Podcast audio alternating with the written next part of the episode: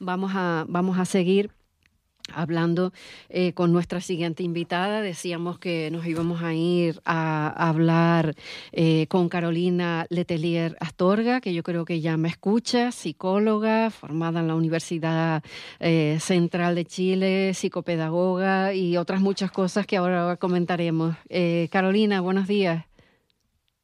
Hola, buenos días. Gracias por la invitación. Eh, al contrario, al contrario, un placer saludarla, que además eh, creo que la vamos a recibir esta tarde pues en la sede que tenemos del Centro de la Cultura Popular Canaria en La Laguna, eh, donde va a impartir un taller bien interesante, mm, prácticas de la terapia narrativa para el trabajo con personas, colectivos y comunidades, una propuesta desde la justicia social y hay que, bueno, felicitar a los colectivos que lo promueven. Voltereta facilitando ideas, Mosaico y Pranas. Así que, bueno, bienvenida. No sé si lleva pocos días por aquí por Tenerife, Carolina. Sí, llegué, llegué hace dos días. pues, pues bienvenida a la isla y esperemos que le sea muy grata su, su, estancia. Bueno, pues eh, casi que como somos muy ajenos, mm, eh, eh, por lo menos al nombre de la terapia y al contenido de, del taller que usted impartirá estos dos días, hoy y mañana, a un grupo de personas, le pediríamos casi que nos explique, empezar por porque nos explique lo que es la terapia narrativa, ¿no? Así a grandes rasgos. Ok, es bueno, es una gran pregunta, pero tratando de hacerlo más corto, mm.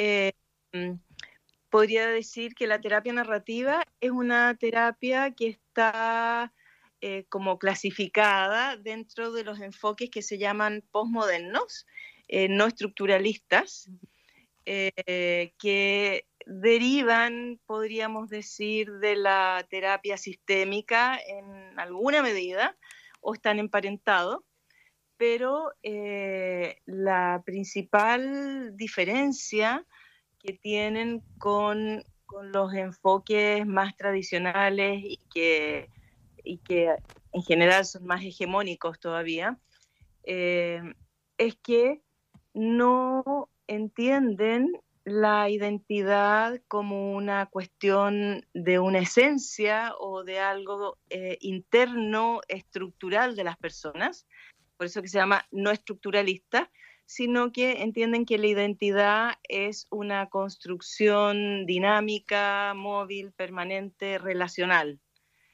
Eh, y eso cambia radicalmente eh, la posición que tenemos para trabajar con las personas que nos consultan. Eh, por otra parte, en particular la terapia narrativa, desde mi perspectiva y comprensión, eh, pone un énfasis eh, fundamental en lo que significa las relaciones de poder, el lugar desde el cual trabajamos como profesionales, que estamos en una relación de poder porque la sociedad nos ha autorizado a, ejercer eh, una cierta influencia, por ejemplo, en la vida de las personas, definiendo qué es lo que tienen, qué es lo adecuado, qué es lo que no es adecuado. Em, de alguna forma somos parte de un dispositivo de control social, ¿no? Entonces nos interesa mucho tener conciencia de esto y de cómo ocupar este lugar de poder de maneras que no sean colonizadoras ni, mm, ni avasalladoras, digamos, de la voz y de la dignidad de las personas, sino al contrario, que seamos colaboradores en enriquecer sus historias eh, preferidas, de sus formas preferidas eh, de ser y estar en el mundo. Hoy. Muy bien. Eh, eh, entiendo, magnífico, magnífico, le agradezco mucho. Eh, es el intento de pedagogía para los que no estamos cercanos a, este tipo de, pues de terapia. ¿no? entiendo que es aplicable a la persona pero también a los colectivos. De hecho, pues el, el, taller que se va a impartir pues va dirigido a, a colectivos sociales y demás, ¿no? Exacto, es un, es un enfoque que nos permite trabajar, eh, por una parte, una amplia diversidad de problemas en que las personas nos podemos encontrar a lo largo de la vida y también de manera eh, individual, familiar, grupal, con colectivo, porque los sustentos eh, que, que, le dan forma, que, son nuestro piso para trabajar, eh, son cuestiones éticas y políticas que, claro, pueden cambiar en algo alguna metodología, pero el sentido del trabajo y, las cuestiones que queremos cuidar eh, en el trabajo, como por ejemplo que sea la experticia de las personas acerca de sus vidas, el saber local que tienen, que pueda emerger a propósito de las conversaciones que tenemos, eh, como una convicción, eh, como una ética central en el trabajo que tenemos eh, es transversal así estamos trabajando con una persona en un eh, como setting de consulta incluso eh, más tradicional o si estamos en medio de una comunidad y, y nos vamos a interesar también en que emerjan esos saberes locales de esa comunidad, por ejemplo. Pues muy bien interesante. Em, si le parece, hablemos del programa o los objetivos que se plantea con el taller que va a impartir aquí en, La Laguna este fin de semana, estas prácticas de la terapia narrativa, una propuesta desde la justicia social para el trabajo con personas, colectivos y comunidades. Em, mira, eh, en es, primero que nada decir que es algo introductorio, son 12 horas, en 12 horas eh, es imposible como abarcar en la complejidad y en la amplitud que tiene un, enfoque completo, ¿no? Pero eh, la idea es que a través de esta introducción, donde eh, nos vamos a focalizar en las convicciones que sostienen nuestro trabajo, Em, podamos, eh, ¿cómo decirlo? Como mm, encontrar también lugares desde donde pararnos que puedan hacer una diferencia con lo que quizás venimos haciendo habitualmente eh, y podamos tener lugares para mirar a la persona que tenemos al frente. Por ejemplo, si nosotros tenemos la convicción de que las personas eh, no son pasivas ante la vida, de que todas las personas de alguna forma eh, respondemos ante lo que nos está ocurriendo, quizás esta sola idea ya me hace pararme frente a un joven eh, ha tenido problemas incluso con la ley, supongamos, eh, y voy a pensar qué historias tiene este joven, de qué saberes ha tenido para responder frente a las dificultades que está teniendo. Eh, por ejemplo, ahora que estamos en un contexto donde está el tema de la migración eh, crítico, ¿no? hay mucha estigmatización de las personas, eh, ¿Cómo nos podemos parar frente a estas personas eh, eh, teniendo otros otros filtros, digamos, otros para mirar, pensando en cuestiones como esta? ¿Qué saberes tiene? Em, pensar que la persona no es el problema, el problema es el problema. O sea, quiero decir que compartir eh, en estos días las convicciones desde las, eh, las cuales hacemos el trabajo nos puede permitir como abrir grietas o encontrar grietas para ejercer prácticas que, que no sean completamente cómplices con los dispositivos de control, sino que podamos generar espacios eh, respetuosos, Em, donde podamos enriquecer esas historias eh, y hacerlas circular de manera que encuentren otros lugares donde las personas puedan reconocerse y puedan conectarse con sus saberes, con sus habilidades, con sus sueños, con sus propósitos, para mover sus vidas de las maneras que ellas prefieren. Entiendo que es una herramienta, entre comillas, muy útil para personas que trabajan pues, con colectivos sociales de todo tipo. Exacto. Eh, en nuestra experiencia, eh, bueno, eh, trabajar en, en, distintos contextos, con diferentes comunidades y con diferentes equipos de trabajo también, ¿no? Por ejemplo, equipos de trabajo que trabajan con eh, mujeres que han vivido abuso y violencia, eh, o con equipos de profesores de algún colegio o de un centro eh, de formación que te entrega herramientas para poder tener conversaciones que en vez de estigmatizar y limitar las posibilidades de las personas, pueda abrir posibilidades y permita em, fortalecer y enriquecer eh, sus formas de estar en esos espacios, ¿no? Eh, y abrir posibilidades, sobre todo, eh, herramientas que tienen que ver con la escucha. La escucha, por ejemplo, es algo que pensamos que es un proceso como natural, espontáneo y siempre igual, y la verdad es que la escucha, como casi todo, está sumamente entrenada. Y los profesionales del área del trabajo comunitario, del área de la salud, estamos entrenados a escuchar dificultades y problemas mucho más que entrenados a escuchar respuestas, habilidades, saberes, esperanzas, sueños, propósitos.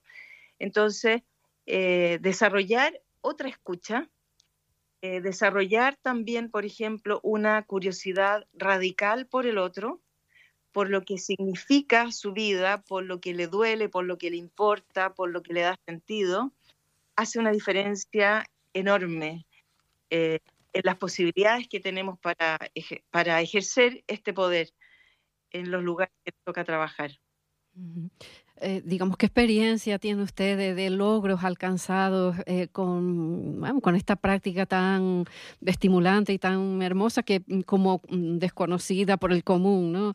Eh, digamos, ¿qué experiencias, qué logros? uf, qué difícil.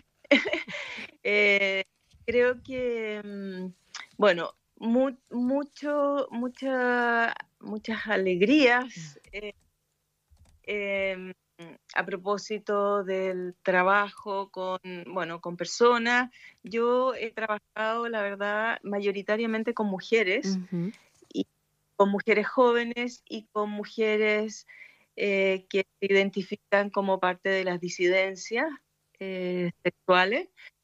Em, y he tenido muchísimas alegrías en el sentido de que ellas han podido eh, ir eh, viviendo eh, de la forma en que realmente quieren vivir sin tener que estar limitándose o restringiéndose a ciertos espacios o a maneras que la sociedad de alguna forma les impone han podido conectarse y compartir saberes entre mujeres que han vivido situaciones similares eh, de abuso o de discriminación o maltrato eh, y han podido eh, ser testigas las unas de las otras en estos pasos que han ido dando para salir de esos lugares de opresión.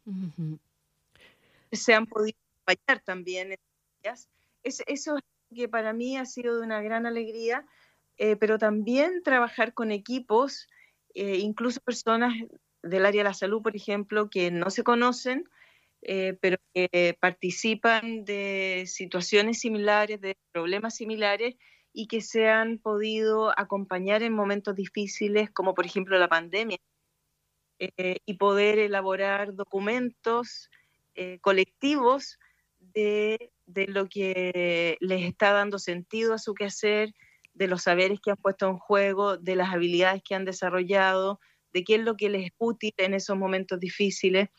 Y bueno, eso, eso creo que eh, son eh, experiencias muy potentes. Bueno, también otras experiencias en que hemos podido colaborar con desde Pranas, que es la organización a la que yo pertenezco, con Ítalo La Torre, en Chile.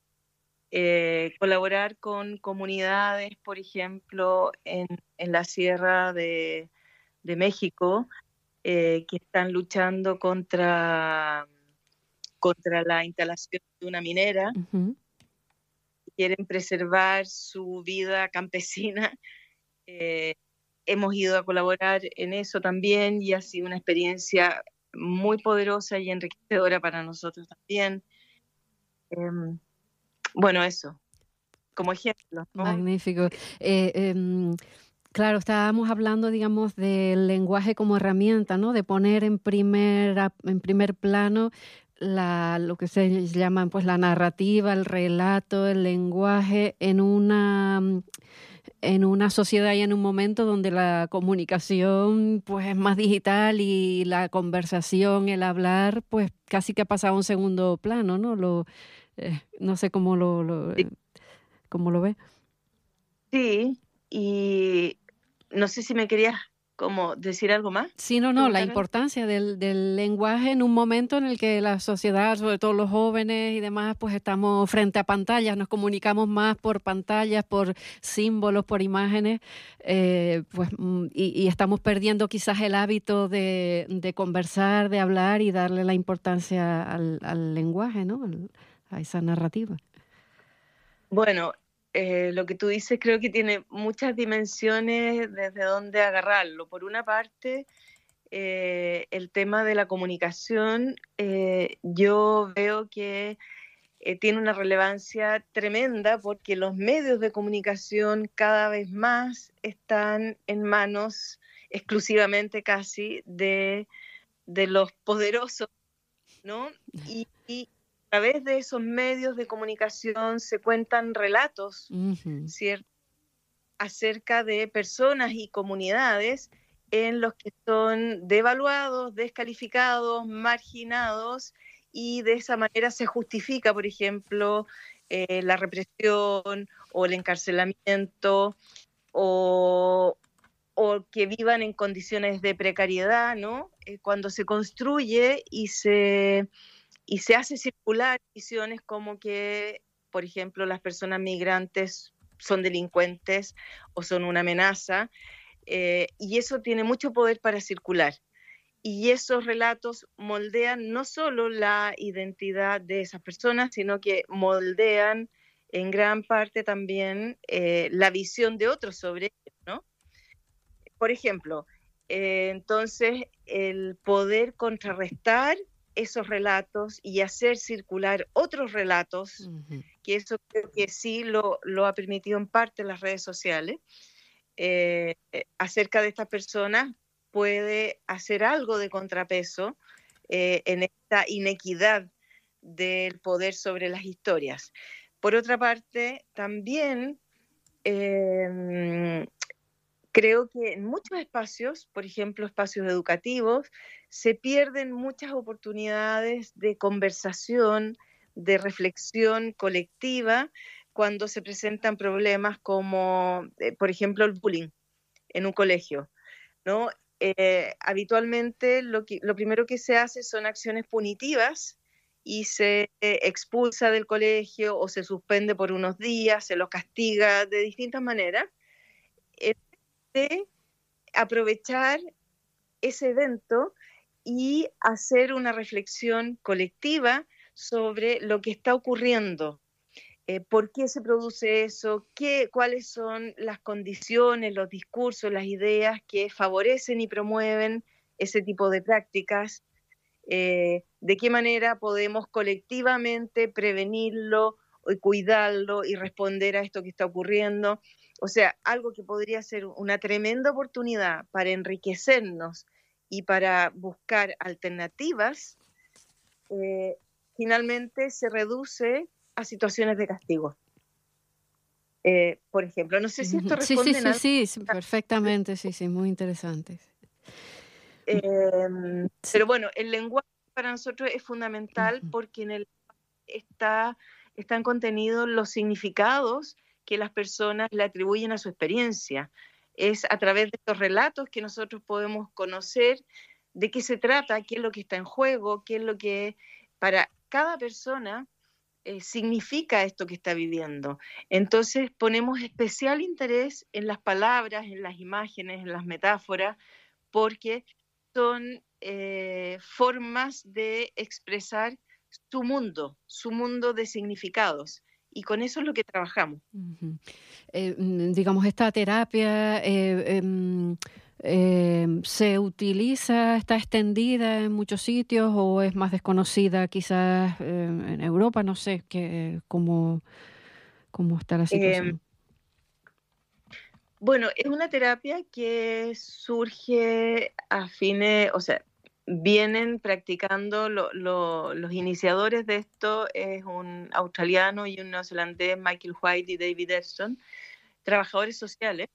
Eh, a fines de los 70, ellos ya están trabajando en esto en el ámbito de la terapia familiar y empiezan como a diferenciarse de los enfoques que se estaban usando en esos momentos en terapia familiar Mm, y, empiezan a innovar, empiezan a explorar formas diferentes de hacer terapia y, mm, y a fines de los 80 ya publican eh, un libro que es como el libro fundacional que se llama Medios Narrativos para Fines Terapéuticos.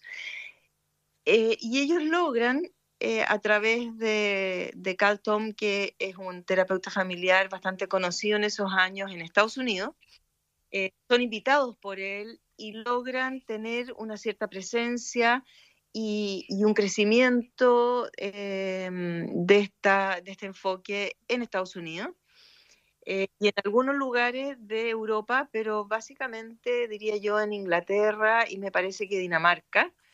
Eh, España tengo la idea que llegó bastante, bastante después. Eh, hace no tantos años, cinco, siete años quizás, eh, y no se ha compartido eh, de manera eh, como sistemática en centros de formación hasta hace poco.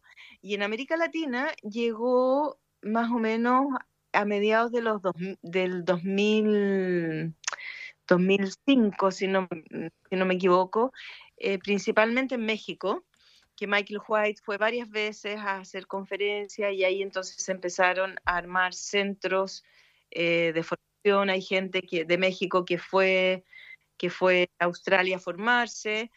Y por otra parte, em, en Chile también existía como muy aisladamente en algunos lugares y yo diría que en Pranas empezamos a bueno, cuando, cuando la conocimos, nos, impactamos y nos encantamos, resonamos mucho con la propuesta y empezamos a formarnos y empezamos a compartir lo que sabíamos ya desde el 2009 más o menos, que venimos haciendo esto en forma sistemática eh, y dirigida eh, como el foco en la terapia narrativa porque erróneamente en muchos lugares se la ha puesto como, como una parte o como una técnica dentro de la terapia sistémica, que es errada eh, en su fundamento epistemológico. Eh, no es así. Eh, tienen lugares diferentes. hayan surgido quizá inicialmente juntas, pero mm, luego se diferenciaron claramente. Para mm, quienes quieran pues conectar con usted o mm, entiendo que a través de, nos decía Pranas, ¿no? Que es la asociación, no sé cómo pueden conectar, supongo que habrá alguna red o algún correo. Sí, tenemos un sitio, eh, un sitio web que se llama pranaschile.org nos pueden encontrar en Instagram eh, de Pranas también, en Facebook, eh, Prácticas Narrativas Pranas Chile, y tenemos un canal de, televisión en YouTube también, de Pranas. Y ahí pueden encontrar eh, varios videos de distintas conversatorios, eh, presentaciones, clases, etcétera, que, hemos hecho o que hemos invitado a otras personas a participar eh, en los diplomados que, venimos haciendo desde hace muchos años y que ahora son, a partir de la pandemia, son virtuales, así que también dejo invitados a, que a quien pueda interesarle conocer más de esto. Eh, mm, eso. La verdad que se, se, está cortando un poquito ahora al final, ya eh, la escuchamos con cierta dificultad, pero ah. bueno, eh, no sé si, bueno, no, importa. Eh, toda la conversación ha sido muy interesante y la hemos escuchado muy bien. Tampoco queremos eh, molestarla demasiado porque dentro de un par de horas más o menos la tendremos, tendrá usted que iniciar esta jornada que es de varias horas. Así que bueno, para que le dé tiempo pues de, almorzar tranquilamente y, y, abordar esta primera jornada y la siguiente de mañana sábado, que creo que hay un equipo pues de, de 40 personas personas, me decían, o sea que, va a tener que, sudar la gota gorda. Pues, Estamos muy contentos porque hubo una convocatoria muy grande, muy interesante, muy diversa además, así que eso lo hace más interesante aún porque viene gente de diferentes profesiones, oficios y espacios de trabajo. Muy bien. Así que eh, con todo el equipo que ha organizado esto estamos felices y, esperamos que responda a las expectativas. muchas gracias por, este espacio. Muchas gracias Carolina, que vaya todo bien. No sé si va a estar algún día más por aquí, por, por las islas, o se nos marcha ya para Chile. Me quedo un, par de días más después. Bueno, pues... para, para aprovechar esta belleza. Quedamos conectadas también a través de las compañeras cuando necesite divulgar cualquier cosa, pues aquí nos tienen también a Radio San Borondón, que también es una radio eh, alternativa, si nos sentimos, eh, nuestro lema es la voz del pueblo y así queremos serlo, o sea que, encantados de, tenerlos también a, todos ustedes hoy aquí en, nuestro espacio del Centro de la Cultura. Pues un abrazo. Muchísimas gracias. Muchas gracias. Gracias. Que sigan en su radio.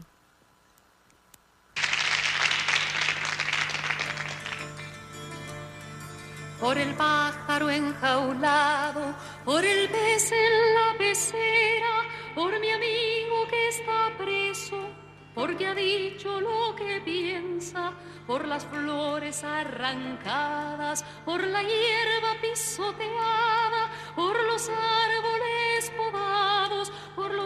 torturados, yo te nombro libertad. Por los dientes apretados, por la rabia contenida, por el nudo en la garganta, por las bocas que no cantan, por el beso clandestino, por el verso censurado, por el joven exilado, por los nombres prohibidos, yo te nombro libertad.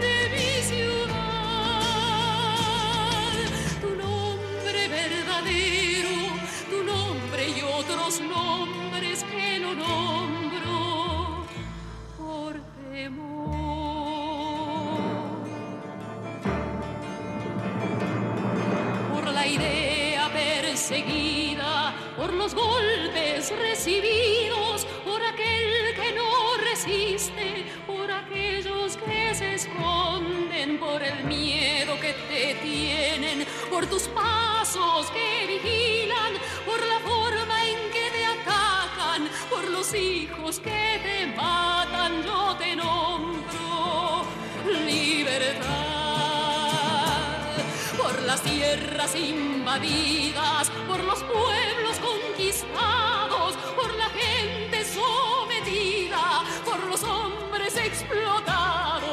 los muertos en la hoguera, por el justo ajusticiado, por el héroe asesinado, por los